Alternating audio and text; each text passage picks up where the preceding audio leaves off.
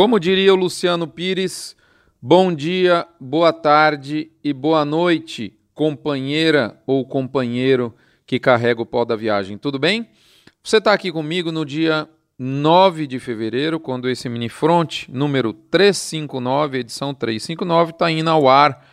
Desta vez com o título Boletim Focus Pecuário 01 Expectativa de abate 2019. Moçada, Antes de mais nada, como você sabe, agradeço a MSD Saúde e Reprodução Animal, Fibro com seu VMAX, aditivo para todas as fases de produção dos bovinos, Conan com a linha Aglomerax, um suplemento mineral destinado para uso no período das águas, Boitel da Agropecuária Grande Lago do estado de Jussara, Goiás, Bifet da Vacinar, um suplemento energético para engorda e reprodução de bovinos, frigorífico Minerva e, por fim, você sabe, né, o fronte tradicional, que tem como uh, parceiro o Hospital de Amor. Toda vez que você se torna o assinante do Notícias do Fronte, que por sinal tem um valor mensal menor que um pão de queijo e um café expresso no aeroporto, por este valor você consegue ter acesso privilegiado a informações de mercado, você sabe mais, você sabe antes e ajuda a talvez uma das maiores obras de caridade do planeta, que é o Hospital de Amor. 6 a 8% do valor bruto da sua assinatura vai diretamente para o Hospital de Amor. Muito bem. O que, que eu devo dizer a você aí no mini front com relação ao mercado? Você está doidinho para saber. E a notícia é boa, galera. A pressão de baixa do início do ano deu lugar realmente a uma estabilidade na arroba consolidada. Quando eu digo isso, é na média do Brasil. Na comparação semanal, a arroba brasileira permaneceu estacionada, consolidando essa fase de estabilidade. Boi gordo está aí em 142,77 na média do Brasil, a prazo e livre nos dados da Scott e do IBGE adaptados. Aí uma perda em relação ao início do ano. No início do ano, o boi, deixa eu resgatar aqui pela memória, ele estava é, estacionado, nesse, a, gente, a gente faz, a, a, é, proporcionaliza é, ou, ou, ou, seja, faz a média ponderada das praças, das principais praças pecuárias do Brasil, pelo volume de abate de cada praça. Então, é, entre a cotação atual e a cotação do início, a última cotação de 2018, nós perdemos aí 44 centavos, mas nas últimas duas semanas podemos dizer que praticamente o boi alcançou uma estabilidade, revertendo aquela, aquele cenário de pressão do começo do ano. A, a, só que não para por aí, né, moçada? A, a gente já percebe claramente, eu diria que o espírito, ou melhor, a presença do espírito de recuperação de preços previsto, eu já tinha adiantado isso aqui na semana passada.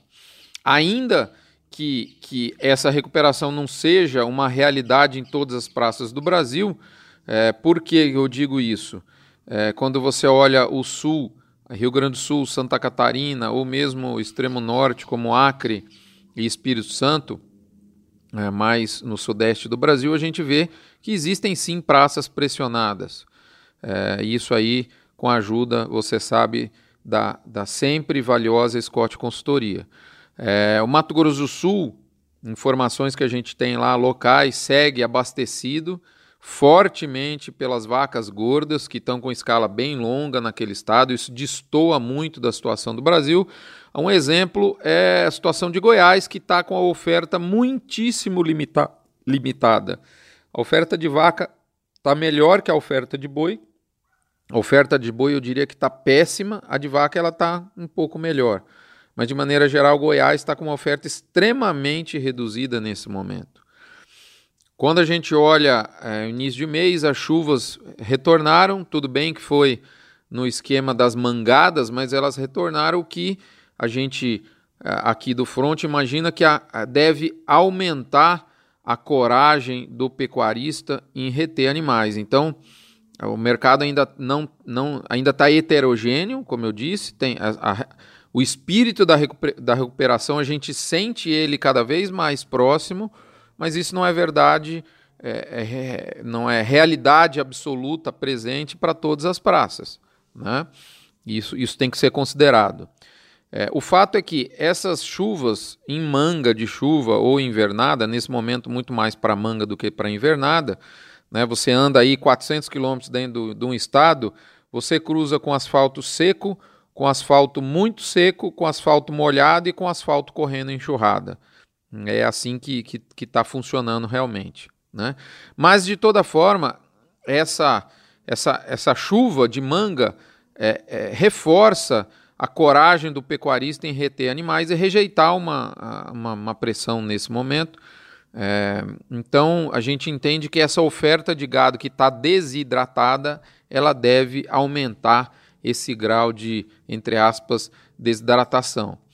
E agora, quando você junta isso que eu acabei de dizer, esse fator de oferta curta, é, aliada à sazonalidade do atacado, típica agora desses primeiros meses do ano, na primeira quinzena é, fica mais firme e depois na segunda quinzena fica mais frouxo. Nós estamos na primeira quinzena e a gente viu exatamente isso, atacado, principalmente o com osso e dianteiro, recuperando preço no início do mês. Isso não é privilégio do bovino, isso é, o atacado aqueceu no frango, suíno, preço do frango na granja, o suíno até o ovo. Hum, então, o mercado de proteína animal está sentindo uma sazonalidade bem típica. É, do ponto de vista é, de mercado, então, a gente tem uma oferta atual mediana ruim, dependendo da praça, e acompanhada de uma sazonalidade típica. Então, é, esses dois fatores, em nossa opinião, vão trazer uma onda de recuperação de preços nos próximos dias, que eu já tinha adiantado como possível na semana passada. Justamente, talvez o gatilho seria a volta das chuvas. Isso de fato ocorreu. Agora eu quero deixar bem claro para você não esperar uma decolagem aí 90 graus, estilo foguete da NASA. Né? Não tem ambiente para isso, principalmente de margem da indústria. É, a gente deve aumentar a nossa altitude de voo de cruzeiro dos preços de maneira suave, né?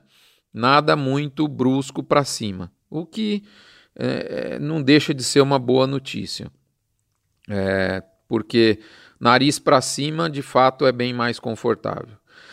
Pessoal, por fim, é, eu digo a você que eu, essa semana, esses dias atrás, reuni um grupo de 35 analistas da Pecuária Nacional.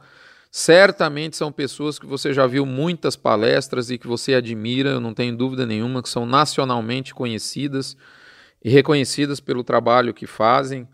É, trabalham em importantes setores de importantes empresas, incluso é, toda a cadeia pecuária. É, eu convidei essa turma de peso, literalmente, só a nata, como diria o meu amigo Ricardo Eise, nesse balde não tem espuma, é só, é só o, o caldo mesmo.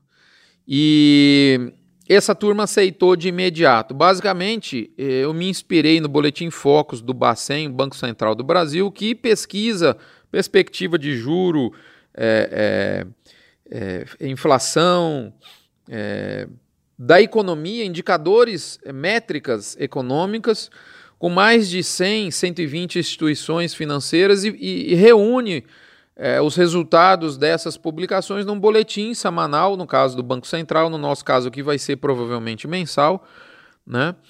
E antes de mais nada, agradecer a esse grupo. É um grupo extremamente seleto, pessoas muito ocupadas que fazem um trabalho fantástico.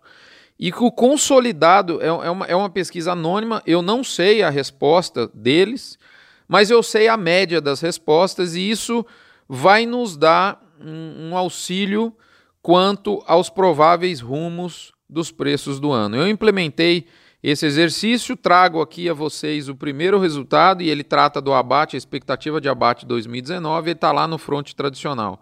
E eu te adianto que foi muitíssimo interessante Muitíssimo mesmo. A gente fala do abate de fêmeas, do abate de machos, do abate total. Para finalizar, eu faço um, um pedido a você. Você já sabe exatamente do que se trata o balizador de preços GPB? Se não, entre em contato com o Beto Zilo do GPB. Se você não tiver o contato do GPB, é um grupo do Telegram, tem vários grupos coligados ao redor do Brasil. Deixa aí um comentário né, no, no, no rodapé aqui, o front ele permite você deixar comentário no, na, na postagem. Eu publico o telefone do Beto Zilo, você entra em contato com o Beto Zilo e o Beto pode passar mais detalhes. Você aí da indústria da nutrição animal do Brasil, são 10 mil pessoas, é um verdadeiro exército né, da parte é, que, que, reúne todos os técnicos e, e pessoas da área comercial das indústrias de nutrição animal do Brasil. Fique ciente, eu sei que muitos de vocês, a grande maioria já sabe, que se o seu cliente não tiver um bom resultado financeiro da engorda, da recria ou da cria, a chance disso respingar na venda do seu produto de nutrição é muito grande. Portanto, é seu dever e obrigação fazer o seu cliente ter uma boa performance do ponto de vista de nutrição animal, que é o seu negócio, mas também orientá-lo quanto à venda e ele participar e tem informação de venda como o GPB balizador pode dar a ele, além dele ter a obrigação de contribuir com o CPEA no ato de fazer a venda dos seus animais, então ao fazer a venda dos animais, contribuir com o CPEA e passar a informação de preço para o balizador GPB. É obrigação de vocês explicar isso para o seu cliente, toda a pecuária nacional. Se você tiver dúvida de como saber mais detalhes disso, deixa o comentário aqui, lá no Notícias do Front, lá no blog, eu retorno com o número do Beto Zilo e o e-mail para você entrar em contato com ele. É um apelo que eu faço. A Pecuária Nacional precisa, assim como o Boletim Focos, de mais união, mais associativismo para a gente encontrar junto as respostas. Obrigado pelo, pela abertura do, da sua paciência de escutar esse nosso pedido. Estendeu aqui um pouquinho o mini front, mas se faz muito necessário. Um abraço, fiquem todos com Deus, até a próxima semana.